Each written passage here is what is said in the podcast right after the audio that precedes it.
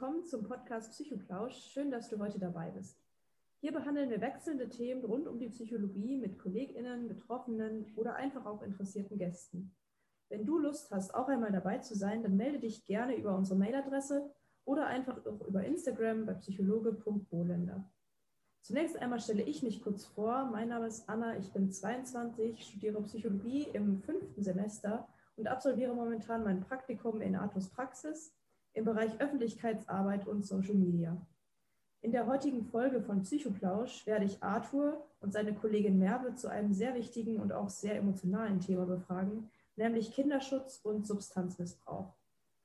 Viele von euch Zuhörern und Zuhörerinnen wissen vielleicht gar nicht, dass Arthur nicht nur in seiner psychologischen Praxis als Psychologe und psychologischer Berater arbeitet, sondern auch noch für einen freien Träger in Berlin im Bereich Kinderschutz und Substanzmissbrauch aktiv ist.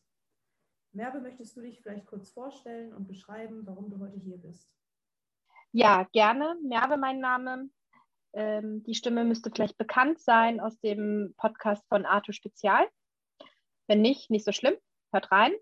Ich äh, selbst bin angehende Therapeutin in der Weiterbildung zum tiefen psychologisch fundierten Psychotherapeuten. Und den Arthur, den kenne ich schon seit dem Bachelor ewig lange seitdem befreundet und aktuell in der Familienhilfe gemeinsam tätig. Gut, vielen Dank. Äh, schön, dass du heute da bist und dir auch die Zeit nimmst, ein Teil des Podcasts zu sein. Auch für deine Offenheit möchte ich mich bei diesem Thema besonders bedanken. Ich möchte nur noch kurz anmerken, dass dieser Podcast natürlich kein psychologischer oder therapeutischer Ersatz für eine Behandlung ist. Bitte suche dir für Themen mit Leidensdruck eine passende Hilfeform. Genau, dann fangen wir jetzt an mit einer generellen Beschreibung zu dem Thema. Dass dem eigenen Kind eine Form von Missbrauch widerfahren könnte, ist wohl die absolute Horrorvorstellung für alle Eltern. Kindesmisshandlung ist Gewalt gegen Kinder oder Jugendliche. Es handelt sich um eine besonders schwere Form der Verletzung des Kindeswohls. Unter dem Begriff Kindesmisshandlung werden physische als auch psychische Gewaltakte, sexueller Missbrauch sowie Vernachlässigung zusammengefasst. Diese Handlungen an Kindern sind in den meisten westlichen Industrieländern strafbar. Statistiken haben ergeben, dass die Täter häufig die Eltern oder andere nahestehende Personen sind. Seit dem Jahr 2019 ist zum Beispiel die Zahl der sexuellen Gewalt gegen Kinder wieder deutlich angestiegen, nämlich auf 16.000 zur Anzeige gebrachte Fälle. Die Dunkelziffer ist hier leider noch um einiges höher. Missbrauch gegen Kinder kann sich immer und überall ereignen egal ob in der Schule, im Sportverein oder besonders tragisch im engsten Kreis der Familien. Unterschieden werden beim Kinderschutz ähm, zum einen der körperliche Missbrauch, darunter fällt vor allem körperliche Gewalt, sexueller Missbrauch, emotionaler Missbrauch, also seelische Gewalt und Vernachlässigung. Zum körperlichen Missbrauch zählen körperliche Gewalt und schwere Züchtigungen durch die Erziehungsberechtigten. Zum sexuellen Missbrauch zählt die Entlösung des Täters bzw. exhibitionistische Handlungsformen sowie sexueller Missbrauch mit Körperkontakt. Von emotionaler Misshandlung wird gesprochen, wenn das Kind dauerhaft feindliche Zurückweisung, Entwertung, Verspottung, Drohung, Liebesentzug oder Isolierung erfährt und sich nicht menschenwürdig entfalten kann. Andererseits stellen auch unangemessenes kontrollierendes Verhalten, Verwöhnung oder das Drängen des Kindes in eine überfordernde Rolle als Partner oder Elternersatz, da spricht man dann von Parentifizierung, ähm, einen emotionalen Missbrauch dar. Die Vernachlässigung ist oftmals nicht unmittelbar erkennbar, da gesundheitliche Folgen oder Entwicklungsdefizite erst nach länger anhaltender Gefährdung sichtbar werden. Oft bedingen sich diese Misshandlungsformen gegenseitig. So kann beispielsweise die Einschüchterung des Kindes nach der Misshandlung als emotionaler Missbrauch verstanden werden. Aus der Vernachlässigung eines Kleinkindes kann körperliche Misshandlung entstehen. Darüber, wie es hinter den Kulissen der spannenden Arbeit von Art aussieht, mit welchen Fällen sie tagtäglich konfrontiert werden, aber auch Themen wie das Erkennen eines Kindesschutzes, insbesondere in Verbindung mit Substanzmissbrauch und wie man in diesem Fall handeln sollte, sprechen wir in der heutigen Folge von Psychoplausch an. Ganz zum Anfang wäre es natürlich toll, wenn ihr euch alle einmal generell kurz vorstellen würdet und auch den Zuhörern erklärt, wie ihr zu eurem jetzigen Beruf gekommen seid. Dann fange ich einfach mal an. Vorstellung äh, meines Berufes, äh, Familienhelferin, ich äh, zu der Tätigkeit gekommen bin. Ich habe mich nach dem Master mit Arthur ausgetauscht und dann hat er mir erzählt, dass er als Familienhelfer arbeitet.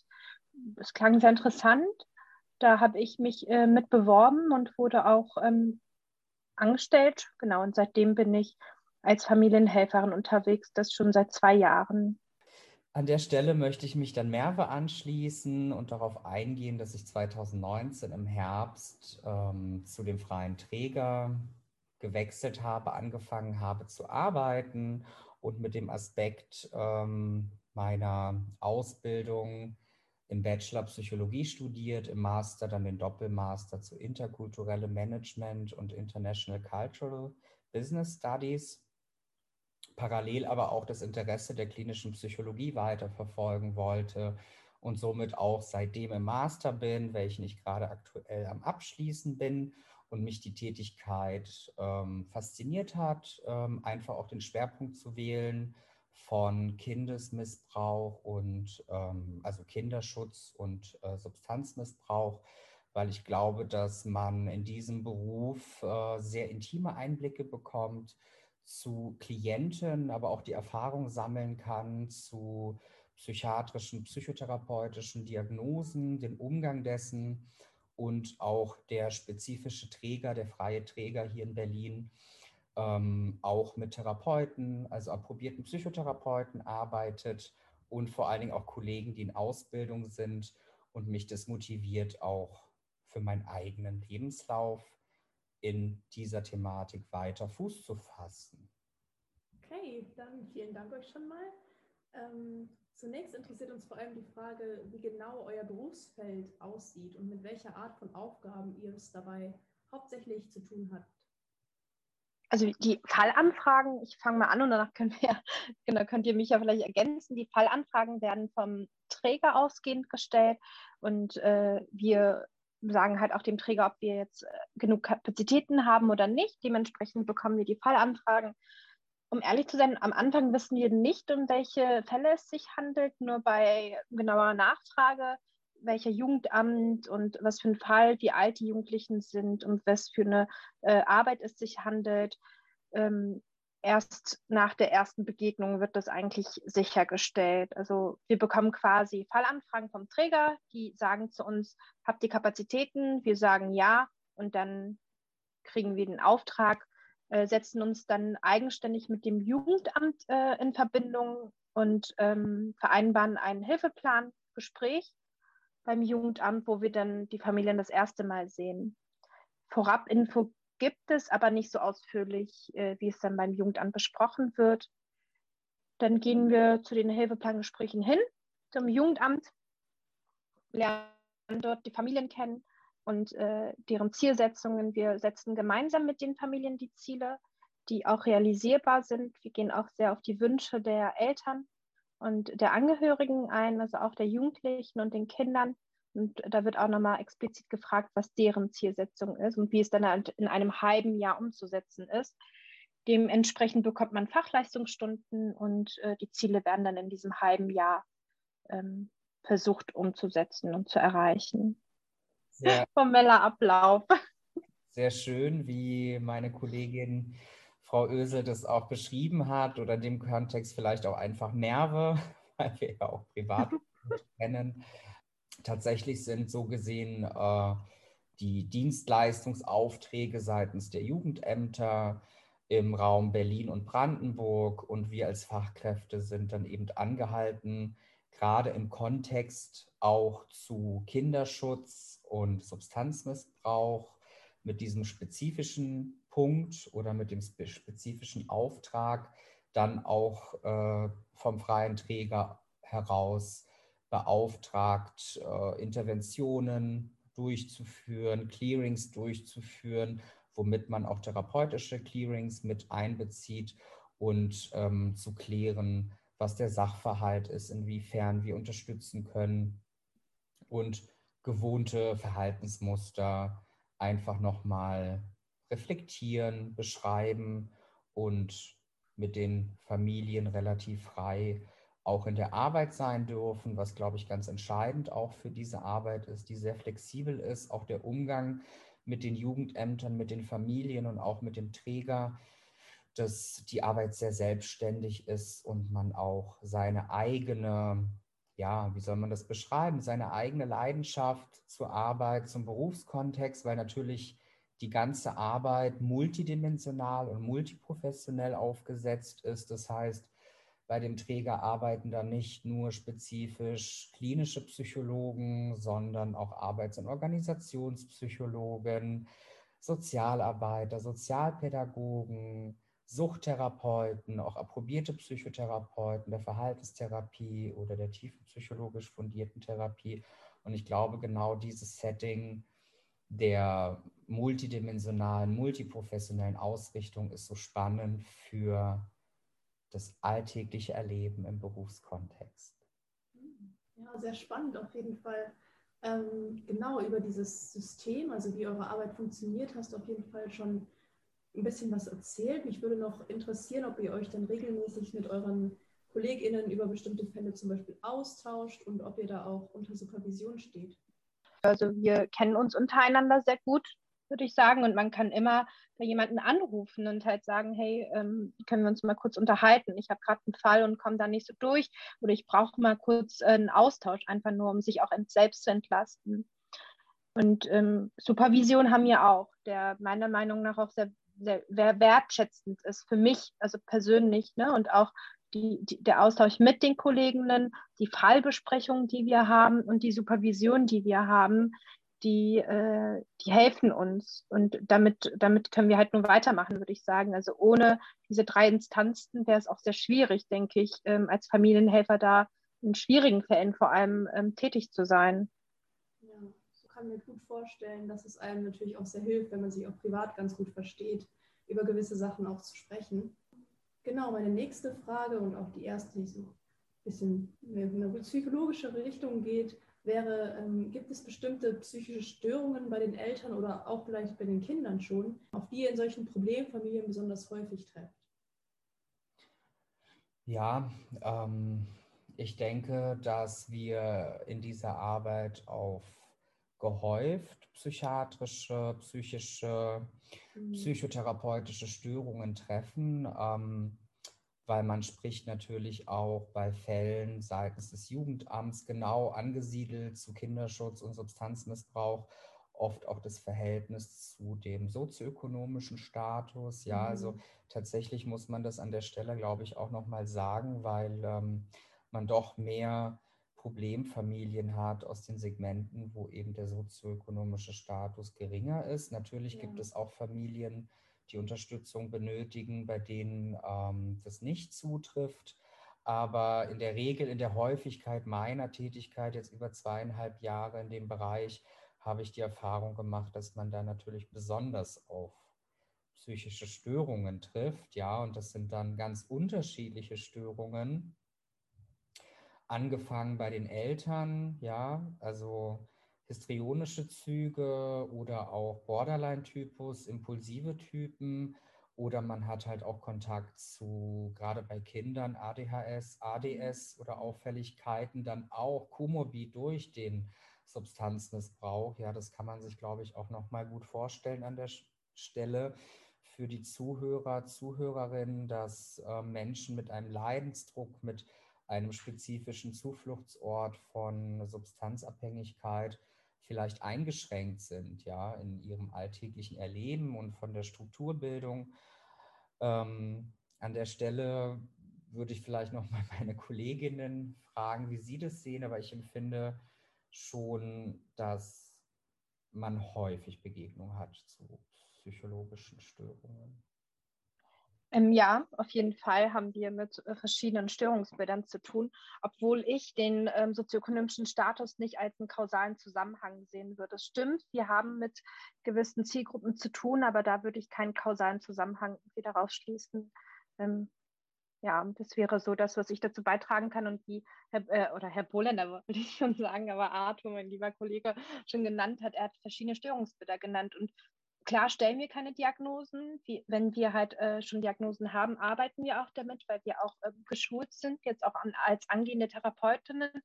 Hm, aber ich muss auch sagen, wo auch keine Diagnosen gestellt sind, äh, entwickeln wir Tendenzen. Ich weiß nicht, wie ihr dazu steht, aber äh, durch Erfahrung oder durch ähm, Expertise ne, würde ich sagen, oder ich, äh, dass ich dann halt auch gewisse ähm, Tendenzen entwickle, wo ich dann halt auch die Familien oder die Betroffenen in gewisse ähm, Institutionen weiterleite, wo ich sage, hey, ne, ich habe das und das beobachtet und würde, würde schon wollen, dass sie sich hier nochmal oder dass sie hier nochmal vorstellig werden.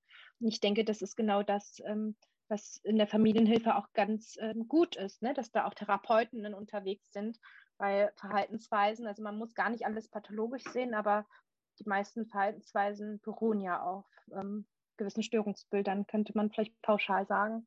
Ja, ich fand es jetzt auch ganz gut nochmal ergänzend von Merve, dass sie nochmal gesagt hat, dass sie da keinen kausalen Zusammenhang sieht. Ich glaube, man kommt in der Rolle dann als Familienhelfer auch schnell in diese pauschalisierende Sicht ne, oder in diese generalisierende Sicht. Ich vermute, dass man vielleicht äh, falsch ausgedrückt nicht äh, mehr psychiatrische, psychologische Auffälligkeiten bei sozioökonomisch schwachen Familien erlebt, sondern glaube ich eher die Handlungsweise und die Handlungsoption im Vordergrund steht, der Umgang mit Auffälligkeiten, welche finanziellen Mittel hat man auch, sich Hilfe zu suchen, äh, steht man für Diagnosen ein, hat man vielleicht auch die Kapazität, sich da schnell möglich Hilfe zu suchen? Oder ist man in den Handlungsoptionen gehemmt. Ich glaube, das ist an der Stelle nochmal wichtig. Ja, jetzt genau, jetzt könnte man sich auch richtig lange darüber unterhalten, ne, was auch sehr interessant ist als Thematik. Aber stimmt auch auf jeden Fall, was du da nochmal gesagt hast, ne, weil der, also der sozioökonomische Status von was hängt da zusammen, ne? Äh, soziales Einkommen, äh, Bildung und wie du schon erwähnst, ne, also man muss, also klar, ne, wir entwickeln ja halt auch gewisse Vorurteile, würde ich das vielleicht doch nennen. Aber irgendwie in einiger Hinsicht stimmt das schon, ne? wenn man halt von einem geringen Bildungsniveau ausgeht, dass dann auch entsprechend gewisse Fördermaßnahmen genutzt oder nicht genutzt werden oder überhaupt die Möglichkeit überhaupt besteht, gewisse Fördermaßnahmen irgendwie in Anspruch zu nehmen oder nicht. Ne? Ja, mich würde jetzt vor allem auch noch interessieren, was vielleicht gerade Eltern von Kindern über Kinderschutz und auch Substanzmissbrauch wissen sollten und ob es da vielleicht irgendwelche Mythen oder Irrglauben darüber gibt, die sehr tief in unseren Köpfen vielleicht verankert werden, aber die vielleicht gar nicht so mit der Realität übereinstimmen. Also ich würde jetzt nochmal als Vermittlerin dazu dienen, äh, sagen zu müssen und auch als ähm, Ausruf vielleicht an Leute, die vielleicht die Familienhilfe oder sich nicht direkt beim Jugendamt melden, zu sagen, äh, wir als Auftragnehmer, aber auch die Auftraggeber, das Jugendamt, ist nicht deren Ziel, die Kinder in Obhut zu nehmen ne, oder halt irgendwie äh, aus den Familien rauszunehmen. Ähm, wir haben viele ähm, Fälle, wo Kindeswohlgefährdung eine Rolle spielt, wo wir noch äh, gemeinsam mit den Eltern arbeiten, mit den Familien arbeiten. Ne? Also so und äh, ich würde mal sagen, die letzte Instanz ist eigentlich, äh, die Kinder da rauszunehmen. Und auch äh, Familien, die halt ähm, äh, Drogen konsumieren, auch da. Also wir sind ja auch ein Träger, der auf Sucht spezialisiert ist. Suchtgebrauch, Suchtmissbrauch. Aber da will ich wirklich nochmal so, ein, so einen Ausruf machen oder so einen Aufruf an Familien, die äh, sich etwas scheuen vor Jugendämtern oder vor Familienhelfern. Habt keine Angst davor. Wir, wir sind nicht darauf hingezielt, die Kinder rauszunehmen. Wir versuchen mit ihnen gemeinsam daran zu arbeiten, gewisse Verbesserungen eintreffen zu lassen. Ja, sehr gut, sehr wichtiger Beitrag auf jeden Fall. Ja, ich mhm. glaube tatsächlich, dass es wirklich so, auch vielleicht durch die Medien getriggert oder ausgelöst, dass es da vielleicht ein gewisses falsches Bild über das Jugendamt vielleicht gibt. Ja, an der Stelle vielleicht auch noch ganz klar, ne, diese Inobhutnahme immer im Vordergrund steht in Situationen, wo man keine Lösung mehr hat. Ne? Und ich glaube, dass die Träger, die freien Träger in Berlin und die Jugendämter sehr daran bedacht und interessiert sind, äh, dass die Kinder im elterlichen Haushalt bleiben. Was ich mir mhm. vorstellen kann, ist natürlich, wenn jemand aus eigener mangelnder Reflexion mit diesem Thema dann nicht umgehen kann oder einen Verlust erlebt hat, dass das Kind rausgenommen worden ist, dann ist es meistens wirklich so bedrohlich und so schädlich für das Kind, dass mehrere Anläufe durch unterschiedliche Träger und Interventionen seitens des Jugendamtes nicht wahrgenommen werden können oder konnten. Und dieses emotionale Aufgeladensein, auch Menschen mit Substanzmissbrauch, haben vielleicht dementsprechend nicht eine, eine klare Sicht auf die Dinge, ja, was man vielleicht auch anderen antut, wenn man selber betroffen ist mit einem Leidensdruck, dass man dann emotional solche Mythen und Irrglauben in die Welt setzt aufgrund von mangelndem Verständnis. Vielleicht an der Stelle auch das Kulturelle, was wichtig ist, hier vielleicht zu erwähnen, weil auch die kulturelle Identität, die kulturelle Vielfalt interpretiert auch Gewalt, Gewaltformen, Vernachlässigung und sonstiges auch auf anderen Ebenen. Und man weiß nicht, wie verständlich das für die entsprechenden Familien ist. Und ähm, ganz kurz nochmal, da würde ich ein Beispiel vielleicht nennen. Ähm, also äh, ich stimme Arthur vollkommen hinzu. Kulturelle Identifizierung spielt eine ganz große Rolle. Ich denke halt auch, dass gewisse Fachkräfte auch speziell da, darauf hingezielt eingesetzt werden sollten, um überhaupt so eine Identifizierung oder eine gemeinsame Identität zu schaffen. Ähm, einmal dazu und das Zweite ist, da würde ich gerne nochmal so ein Beispiel nennen, weil wir jetzt über Innerputnamen gesprochen haben und eine Innerputname heißt kein Ende. Man kann es vielleicht als äh, Neubeginn oder Fortführung nehmen. Ne? Wir haben mit ähm, Arthur gemeinsam eine Familie gehabt, die wir äh, betreut haben da ging es um, um eine Inobhutnahme und dann um eine Rückführung. Und jetzt geht es um Abschluss, eine Beendigung, eine gemeinsame Beendigung. Und da habe ich heute mit den Eltern nochmal gesprochen und gesagt, das ist das, ist das was sie erzielt haben. Ne? Das ist das, was sie geschaffen haben. Zwei Jahre sind wir wahrscheinlich durch Feuer und Flamme gegangen. Es war schwer gewesen, aber wir haben es geschafft. Und die sind auf so einem tollen Weg hingegangen und sind so selbstständig. Und äh, da, ne, da werde ich auch manchmal schon emotional zu sagen, nach zwei Jahren beenden wir jetzt eine Familienhilfe. Aber ähm, das will ich auch nochmal betonen. Eine Innerputnahme heißt kein Ende. Ja, vielen Dank dir auf jeden Fall nochmal. Sehr spannend mit diesem persönlichen Beispiel jetzt gerade hier aus deiner eigenen Arbeit. Ja, mich würde jetzt als nächstes sehr interessieren, ob es eigentlich eine Möglichkeit gibt, einen Täter oder eine Täterin zu identifizieren, bevor er oder sie so eine schreckliche Tat begeht, wie zum Beispiel einen Missbrauch. Gibt es gewisse Anzeichen oder vielleicht auch Risikofaktoren, ähm, die darauf hindeuten könnten, dass irgendjemand ähm, einmal eine Grenzschreitung begehen könnte? Ich meine zum Beispiel gehört und auch gelesen zu haben, dass Menschen, die als Kinder eben selbst Grenzüberschreitungen erfahren haben, mit höherer, höherer Wahrscheinlichkeit später auch selbst einmal zum Täter werden. Ja, vielleicht äh, kann ich ja dazu erstmal was beitragen. Es ist auf jeden Fall ein sehr sensibles Thema und auch ein sehr schwieriges Thema. Ähm, ich selbst würde mich als, ähm, ja, vielleicht nicht ganz als Laie ähm, bezeichnen, aber äh, auf jeden Fall nicht als Experten. Trotzdem dient ja dieser Podcast dazu, ähm, gewisse Themen zu diskutieren und halt auch ähm, nach außen hin etwas beizutragen. Und ähm, zu, dem, zu dem Missbrauch, also einen Täter zu erkennen, ähm, würden wir eher an Anhalts- oder an, an den Anhaltspunkt des des Kindes oder an den Verhaltensauffälligkeiten oder den, den Verhaltensweisen des Kindes ähm, beobachten. Genau, wir als Familienhelfer sind äh, davon, oder würde ich vielleicht sagen, ne, wir haben die Möglichkeit, wir sind in oder wir stehen in einer sehr engen Zusammenarbeit mit äh, verschiedenen Institutionen. Das heißt, mit der Kita sind wir in einem sehr guten oder engen Austausch mit den Schulen, oder generell äh, irgendwo, wo die Kinder angebunden sind. Wir arbeiten mit den Großeltern zusammen oder mit anderen Familienangehörigen oder Mitgliedern. Das heißt, wir machen verschiedene Beobachtungen aus verschiedenen Perspektiven. Wir können auch aus dem ein Co-Team machen. Das heißt, wenn wir uns äh, verunsichert sind oder wenn wir sagen, wir brauchen zwei Augen mehr, dann können wir das Jugendamt äh, oder dem Jugendamt darum bitten und dann machen wir noch ein Co-Team daraus. Da kommt dann noch ein Kollege mit rein. Das heißt, äh, wir machen verschiedene Beobachtungen und anhand dieser verschiedenen Beobachtungen kann man vielleicht auf die Verhaltensweisen des Kindes oder auf gewisse Anhaltspunkte achten, ähm, anhand dessen zu identifizieren, was passiert gerade mit dem Kind und warum. Und äh, zu der Frage, das würde ich halt gerne nochmal auch beantworten, ob ähm, Eltern, die selbst äh, Missbrauch erlebt haben, ne, Missbrauch oder es gibt ja auch auf verschiedenen Ebenen. Und da, da finde ich halt nochmal ganz wichtig, ähm, gleich vorher zu betonen, Kinder wünschen sich Zuwendung von ihren Eltern. Und wenn aber das, was, was die Kinder an Bedürfnisse haben, von Erwachsenen missbraucht wird, ne, so, oder ausgenutzt wird, spricht man von Missbrauch. Und da nochmal zu den Eltern kurz. Ähm, in der Psychologie sprechen wir von Spaltung. Also man spricht erstmal von einer Reaktionsbildung, von einer Spaltung auch.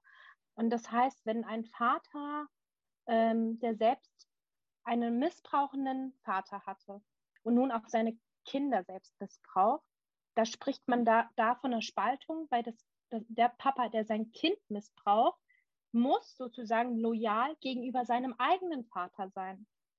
Und das heißt, wenn er sich jetzt anders verhalten würde, also sein eigenes Kind nicht missbrauchen würde, würde er dann halt sagen, dass sein Verhalten von seinem Vater gegenüber ihm nicht richtig war und würde seinen Vater kritisieren. Und was ich vorhin gesagt habe, Kinder sind loyal gegenüber ihren Eltern. Es ist ein Phänomen, was wahrscheinlich eher schwierig zu verstehen ist, äh, auch nicht so einfach zusammenzufassen.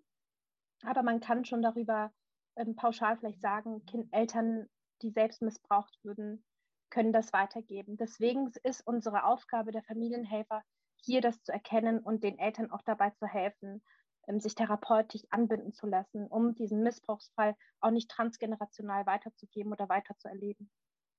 Das hat meine Kollegin auch jetzt nochmal sehr schön dargestellt, auch mit einem sehr schönen Beispiel. Und ich finde einfach, dass wir als Fachkräfte genau in dem Bereich als Aufgabe mit uns tragen, eben den Familien das zu spiegeln, das denen einfach nochmal zugänglich zu machen, auch mitunter von Vertrauens- und Beziehungsarbeit solch einen Zugang leisten zu können, weil viele Institutionen, wie auch Merve beschrieben hat, haben nicht diesen spezifischen, genaueren Blick auf die Familien und wir kommen in einen ganz intimen Kontext bei den, bei den Familien in ihrem eigenen Zuhause, wo wir auch schon räumlich, strukturell Dinge erfassen können, ja. Wie ist es in dem Wohnraum gestaltet, ja? Was könnten dort mögliche Störvariablen sein für Entwicklungsdefizite? Wir gehen in die Verhaltensbeobachtung. Wir können die soziale Interaktion beobachten. Gibt es eine grenzüberschreitende Verhaltensart, wie zum Beispiel eine sehr laute Stimme im Verhältnis zu dem, wie die anderen Familienmitglieder sich äußern? Oder gibt es jemanden im Haushalt, der sich sehr dominant äußert gegenüber den Kindern, aber auch gegenüber der Fachkraft? Und man spürt dann auch eine gewisse Dynamik und man tauscht sich aus und man nimmt auch Erfahrung mit in dem beruflichen Kontext.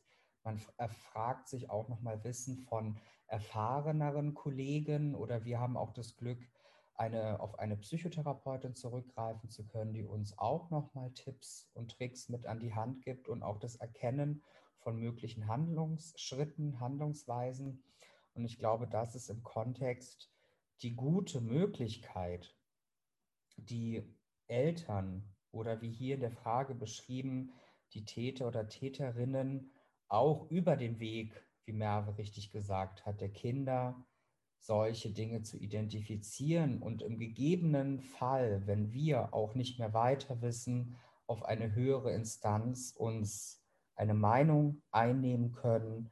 Wir haben Ambulanzen verstärkt mit integriert in den Familienhilfen, Ärzte, also hier an der Stelle auch wieder ein multiprofessionelles Team, welchen Zugang wir als Fachkräfte schaffen können. Und das hat, glaube ich, einen großen Mehrwert in unserer Arbeit.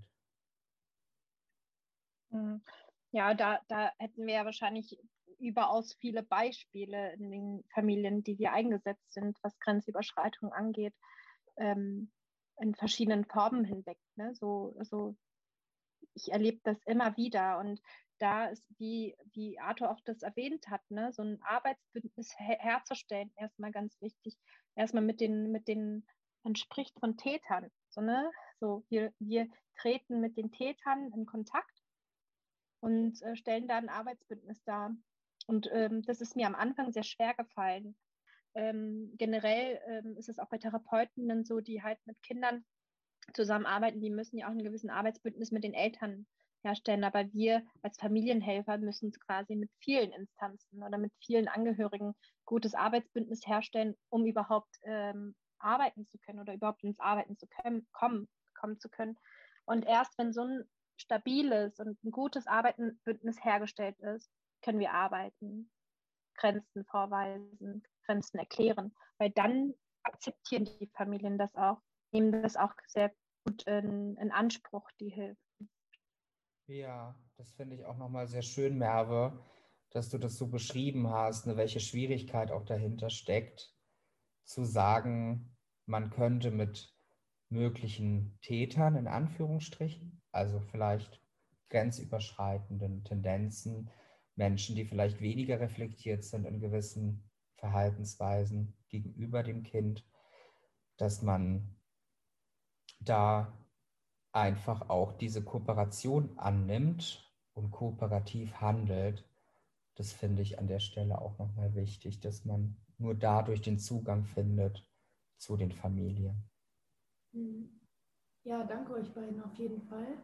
Ähm, wir haben jetzt sehr viel von den Tätern gesprochen. Ähm, mich würde jetzt auf jeden Fall interessieren, inwiefern ähm, grenzüberschreitendes Verhalten denn auch Frauen betrifft und ob es hier vielleicht auch Unterschiede gibt im Vergleich zu den wahrscheinlich meistens doch männlichen Tätern. Ich tue mich damit schwer, da dann auch zu pauschalisieren, dass automatisch nur das männliche Geschlecht zum Täter wird. Ich glaube, zum Täter werden kann jeder unabhängig von Geschlecht. Ich könnte hier an der Stelle ein Beispiel benennen, gerade auch aktuell bei einer Klientin, diese ihre Umgebung dadurch beschreibt oder spürbarer beschreiben kann, wenn sie ständig darauf aufmerksam macht, dass zum Beispiel die Kinder mögliche Diagnosen haben. Ja, und was bedeutet das, wenn eine Klientin beschreibt, dass die Kinder mehrfache Diagnosen haben und man dann auch wöchentlich Anrufe erhält zu dem Thema, dann wird man natürlich als Fachkraft auch skeptisch, ja, und hinterfragt dann solch ein Verhalten und telefoniert bei Ärzten nach oder auch bei anderen Beteiligten des Familiensystems und da kann man dann Rückschlüsse darauf führen, dass ähm, letztendlich diese Diagnosen nicht vorliegen und diese Diagnosen einen Mechanismus erfüllen, einen Schutz, eine Aufrechterhaltung seitens der Kindesmutter. Und ich glaube, solch ein Verhalten, ja, was man natürlich auch irgendwo in äh, Klassifikation erkennen kann von psychologischen, psychiatrischen Störungen, glaube ich, dass das auch ein Kindeswohl beschreibt, indem man Kinder übermäßig mit Diagnosen überhäuft und diese dann auch nicht, also auch nicht entwickeln lassen lässt und ein Krankheitsbild aufrechterhalten will, das ähm, glaube ich, ist ein gutes Beispiel, gerade dass auch Frauen Täter, Täterinnen sein können. Hm. Ähm, also vorhin habe ich, ich habe ja selbst gesagt, äh, sensible Themen, sensible Themenvorurteile, aber klingt so ein bisschen auch nach äh, Münchhausener Syndrom, was auf jeden Fall eine Kindesmisshandlung ist. Wenn es, also ne, klar, Münchhausener Syndrom, ist, äh, ich weiß gar nicht, wie das gut erforscht ist, aber da geht es ja auch darum, dass halt ähm, Kindeseltern, also Personen, die einem Kind sehr nahestehen, meistens weibliche, also ähm, die Mütter, denn halt ähm, Krankheiten vortäuschen bei dem Kind, um es halt weiterhin zu pflegen oder pflegen zu können. Und das ist auf jeden Fall eine Form von Misshandlung. Ja, und mhm. genau an der Form oder in der Tatsache ist natürlich schwierig, das auch abzugrenzen und das auch weiterhin neutral und objektiv zu betrachten. Es wird im Verlauf dann der Hilfe auch klar, dass zwei ältere Geschwister auch schon dahin geführt sind, dass sie weniger das häusliche Umfeld verlassen, sich isolieren oder man auch die Aussage erhält, dass sich beide nicht gut fühlen, aber zum Beispiel bei unangekündigten Haushaltsbesuchen der Anschein da ist, dass es den Kindern gut geht und dass sie jetzt in dem Moment keine Medikamente benötigen oder Tabletten, ähm, um sich mehr gehemmt zu fühlen. Aber das sind natürlich alles erstmal auch Empfindungen, Mutmaßungen, Beobachtungen, die man dann spezifischer auch in Absprache mit höheren Institutionen wie Ämtern und auch Ambulanzen dann nochmal feinfühlig abklären sollte. Hm. Es erinnert mich immer so an den Satz mit den die Normalen sind die Kränkesten und die Kranken die Gesündesten. Ähm, ich ich denke nur daran, also an, an, an Erich Fromm, was er gesagt hat, weil wir also ich glaube, das ist wirklich so, eine, so ein Privileg auch, ne? Ich weiß gar nicht, ob man es Privileg nennen kann, aber auf jeden Fall etwas, was wir Familienhelfer wirklich in der Hand haben, zu verändern auch. weil wir, wie, wir haben vorhin davon gesprochen, wie viele oder wie viele Perspektiven wir, wir an, einnehmen oder mit wie vielen Leuten wir zu tun haben. Und wenn wir davon ausgehen, dass halt ähm, Eltern selbst ein ungelöstes Konflikt haben, darunter leiden und ähm, unbewusst auch, ne, ist gar nicht ja bewusst oder, ne, aber unbewusst oder halt vorbewusst und ähm, das dem Kind dann weitergeben. Und äh, ne, es wird ja, es wird, oder unsere Leistung sollte dann halt sein, diesen Konflikt vielleicht nicht direkt aufzulösen, aber halt äh, die Kinder damit zu entlasten und dann halt weiterzuhelfen. Hm. Ja, also auf jeden Fall schwierig, ne? also was, was auch weibliche Rollen angeht. Ne? Du, du bist selbst ein männlicher Fachkraft und da halt zu gucken, ähm, auch irgendwie die Rollen ähm, zu beschützen. Also vielleicht muss es auch gar nicht darum gehen. Klar ist es so, dass zum Beispiel bei sexuellen Missbrauch ist es ja generell so, man geht immer von einem ähm, Männertäter, also von einem männlichen Täter aus. Was aber nicht so gut äh, erforscht ist, ist, was für eine Rolle die weibliche Seite eine Rolle oder was für eine Rolle die weibliche Seite spielt. Und da kann man auch davon ausgehen, dass genauso ein Missbrauch stattfindet, aber es ist auch ein, schon ein Missbrauch, wenn man nicht hinsieht. Es spielt eine ganz große Rolle auch ähm, oder eine unbewusste Rolle oder eine konfliktbehaftete Rolle, ähm, sei es Inzest-Tabu oder man spricht ja schon von Inzest beim sexuellen Missbrauch. Aber ich finde, man diese Pauschalisierung Mann oder Frau ähm, sollte, sollte es gar nicht geben. Missbrauch ist, also ist Missbrauch. Man missbraucht die Wünsche, die Bedürfnisse des Kindes. Ja, mhm. ganz genau. Also in dem Moment auch wirklich den Fokus, wie ist die soziale Interaktion zwischen den Eltern und dem Kind? Was kann bedrohlich beobachtet werden? Und wie kann man dann auch auf professioneller Ebene sich auch weitere Hilfe dazu anlehnen und im Beobachtersystem im Austausch bleiben, dass man diese Dinge auch abwenden kann. Und das hat Merve ja auch sehr gut beschrieben, wie man auch zwischen den Tätern bzw. Täterinnen unterscheidet, dass man an der Stelle nicht pauschal sagen kann, es ist die eine Rolle oder die andere, es ist das eine Geschlecht oder das andere. Das ist super schwierig und man wird es immer wieder auch in thematischer Fachliteratur nachlesen können, wie ist auch die gesellschaftliche Einstellung zu solchen Szenarien, wenn zum Beispiel ein Mann pädophil mit einem Minderjährigen handelt, beziehungsweise eine Frau pädophil mit einem Minderjährigen handelt. Da gibt es, glaube ich, in unseren Köpfen wesentliche Unterschiede aufgrund von Einstellungen, Normen und Werten.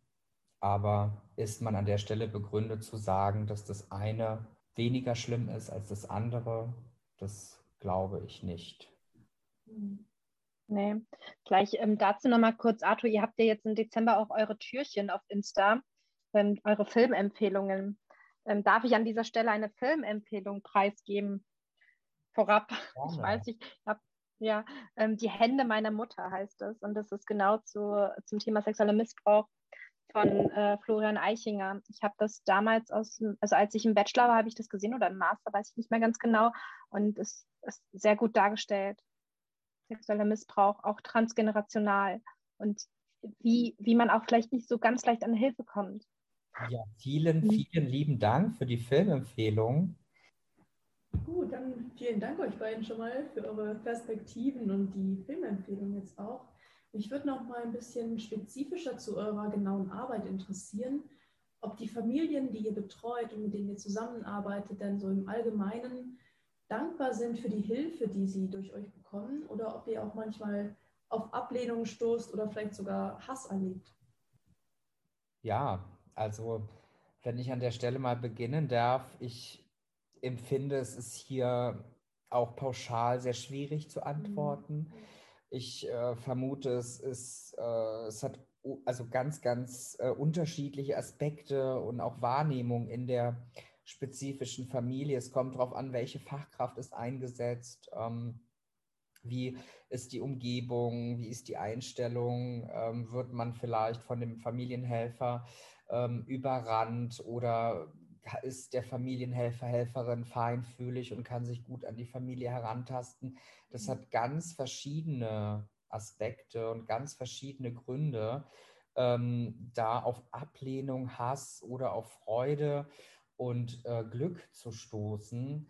Ich kann da vielleicht auch wieder ein kleines Beispiel benennen aus meiner Arbeit in der ambulanten Familienhilfe, welche geprägt war durch Ablehnung und Hass. Und im Allgemeinen kann man das beschreiben, dass ich als Fachkraft einfach ähm, mit meinem kulturellen Hintergrund äh, der russischen Sprache auf eine Familie gestoßen bin, die auch russischsprachig war.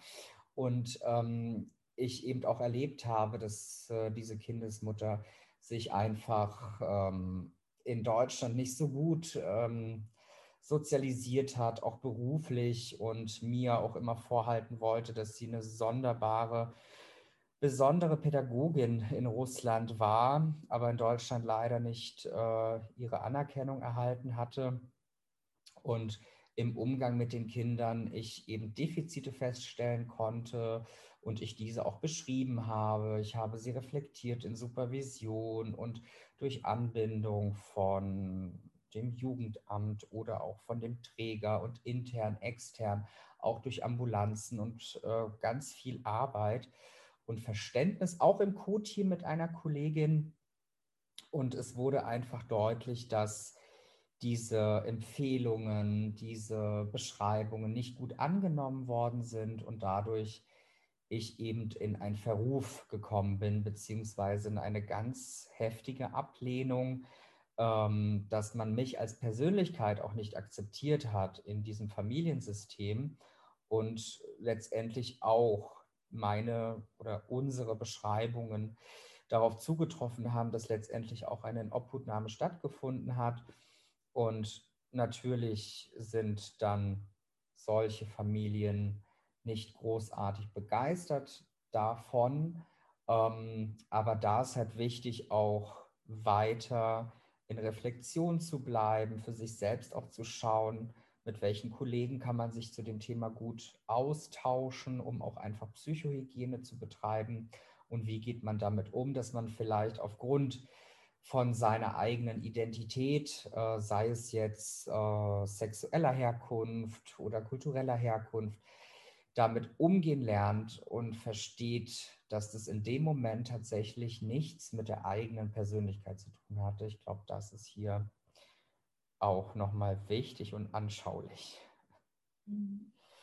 Vielen Dank. Also auf jeden Fall auch Konfrontation und negative Erfahrungen. Hattet ihr denn auch schon mal richtig, wirklich Angst, als ihr eine Familie besucht habt? Ähm, vielleicht auch gerade als Frau könnte ich mir vorstellen, dass es vielleicht manchmal nicht so leicht sein kann. Ähm, und wie achtet ihr generell auf eure Sicherheit, wenn ihr zu einer neuen Familie vielleicht gerade geht?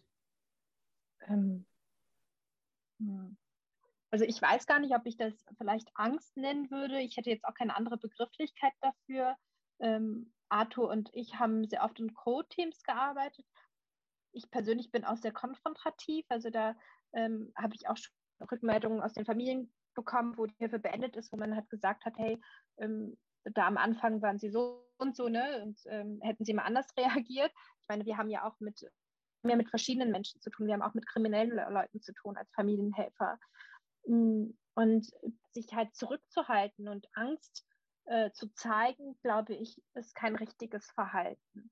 Na klar soll man irgendwie nicht übergriffig sein und sagen, hey, äh, ich bin Fachkraft, ich mache das.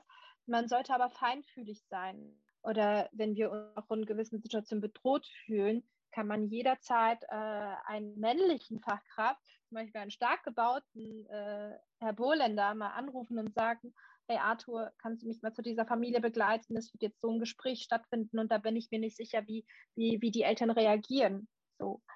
Ähm, man hat immer eine Lösung. Und ähm, ich will nochmal darauf hinziehen, zu sagen, äh, tragfähige Arbeitsbeziehungen das hilft uns am meisten in unserer Arbeit. Aber es gab schon bedrohliche Situationen, muss ich ehrlich gestehen, die Gott sei Dank ganz gut ausgegangen sind und bei denen ich auch alleine war. Aber jetzt habe ich ähm, die Erfahrung aus dem gemacht und sage, ich äh, gehe bei solchen Gesprächen, wo es um Konfrontation geht, ähm, gehe ich nicht alleine hin. Dann nehme ich mir jemanden immer mit, mit zu. Ja, da würde ich auch meiner Kollegin Merve nochmal ähm, zustimmen, dass ähm, ich glaube, Angst auch der unpassendere Begriff ist. Es ist eher vielleicht auch eine Unsicherheit äh, in dem Kontext, äh, wenn es mal grenzüberschreitend ist. Ja, das kommt ja auch nicht so, ähm, so oft vor in der Arbeit, weil ich glaube auch, dass unsere Präsenz und unsere Aufgabe auch schon klar auch einen Zwangskontext bildet und ähm, die Familien doch auch irgendwie verstehen, sie müssen mit uns kooperieren, damit sie auch einen guten Eindruck hinterlassen. Das spüre ich schon, aber es gibt natürlich immer Vorfälle, wie gerade äh, im Kontext Substanzmissbrauch, dass man in Momenten dann auch vielleicht nicht äh, über sich selbstbewusst die Kontrolle hat, ja.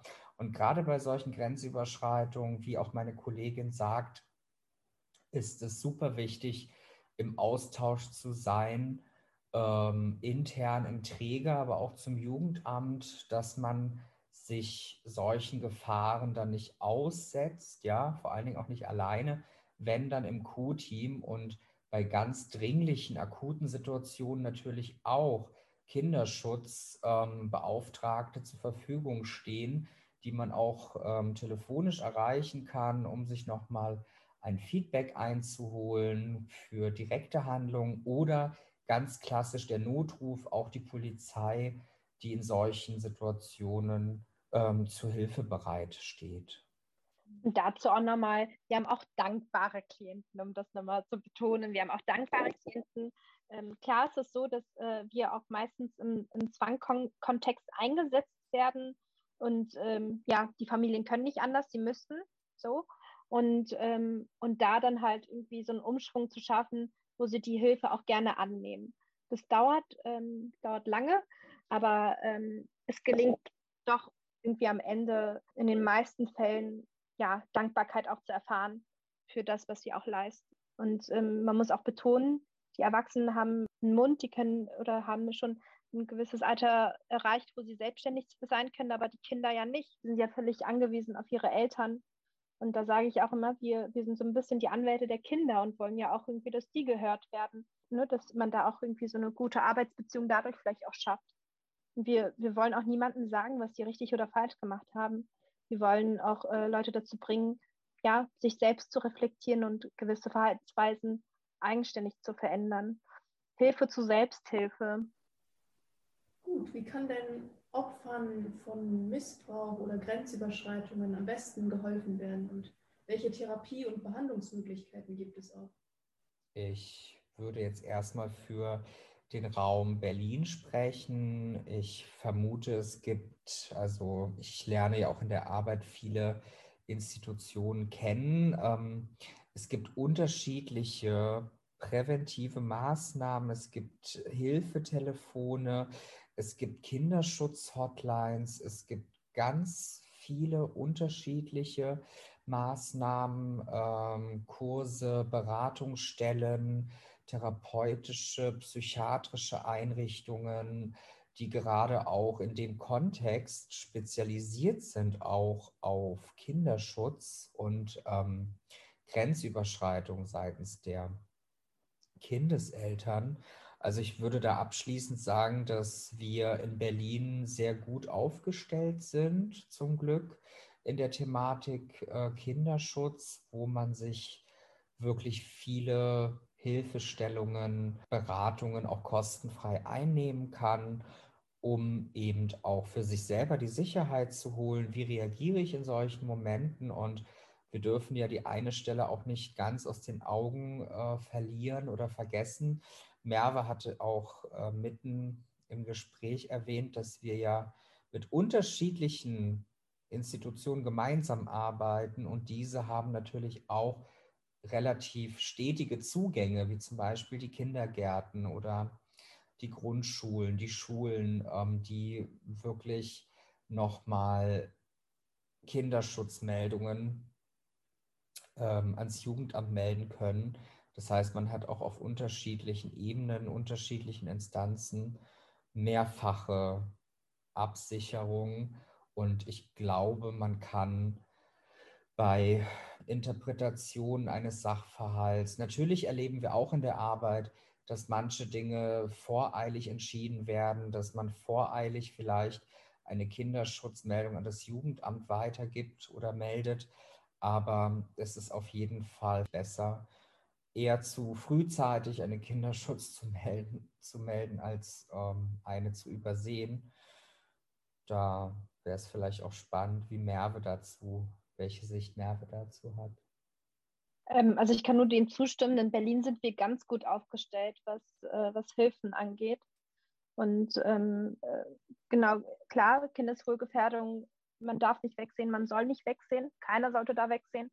Und ähm, eine Meldung zu machen, oder wenn man eine Meldung macht, heißt das ja nicht, dass man das direkt so annimmt. Das wird ja erstmal geprüft. So, vielleicht auch zur Beruhigung von Leuten, die jetzt irgendwie zuhören und sich denken, äh, was passiert, wenn ich jetzt eine ähm, Anzeige erstatte.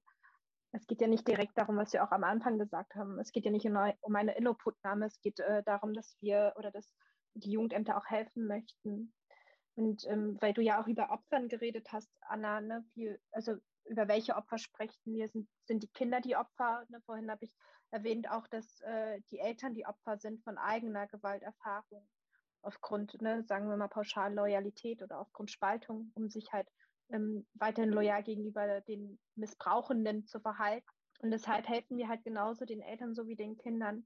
Und ähm, wir helfen, gewisse Institutionen helfen, auch ganz, ähm, also vielleicht für Zuhörer, die irgendwie das sich ganz einfach vorstellen oder ne, wo sie sagen, hey, das mache ich so irgendwie, ähm, Grenzsetzungen, was für uns ähm, so ganz äh, vielleicht banal klingt, ne? muss erstmal erprobt und erlernt werden zum Beispiel. Ne? Und das ist auch schon eine Hilfe. Und da ähm, Grenzsetzung gegenüber den Kindern, Grenzsetzung gegenüber dem Papa, Grenzsetzung gegenüber dem Täter so. Und das erlernen wir und äh, bieten diese Hilfe, Ressourcen aufstellen, das machen wir auch so. Wir machen in unserer Arbeit ähm, viel, ich würde sagen sehr viel schon, aber äh, binden auch an. Und, ähm, und wenn hier jemand, also von den Jugendlichen oder auch Kindern, jemand jetzt zuhört, wo sie nicht weiter wissen, wo sie überfragt sind, können immer beim oder auch anonym anrufen, beim Kinderschutzambulanz, die können beim Jugendamt anrufen. Es gibt ähm, viele Unterstützungsmöglichkeiten. Ähm, scheut euch nicht, habt keine Angst davor. Es kann nur besser werden. Ne? Oder ähm, manchmal wird es halt auch am Anfang schlecht oder es ist, es ist schon erstmal eine Qual, da durchzukommen. Ich habe vorhin von, oder am Anfang habe ich von der Familie erzählt, wo ich gesagt habe, wir sind durch äh, Feuer und Flamme gegangen. Aber es ist gut gegangen oder ne, jetzt stehen wir in einem sehr guten oder einer, in einer sehr guten Position. Deshalb ähm, habt keine Angst, ähm, Hilfe zu suchen. Ruft nach Hilfe. Sehr, sehr schöne Worte von Merve, die mich auch berühren. Und ich glaube, da ist auch abschließend einfach nochmal schön zu sagen, dass, wie Merve beschrieben hat, dass starke Eltern starke Kindeseltern auch starke Kinder hervorrufen.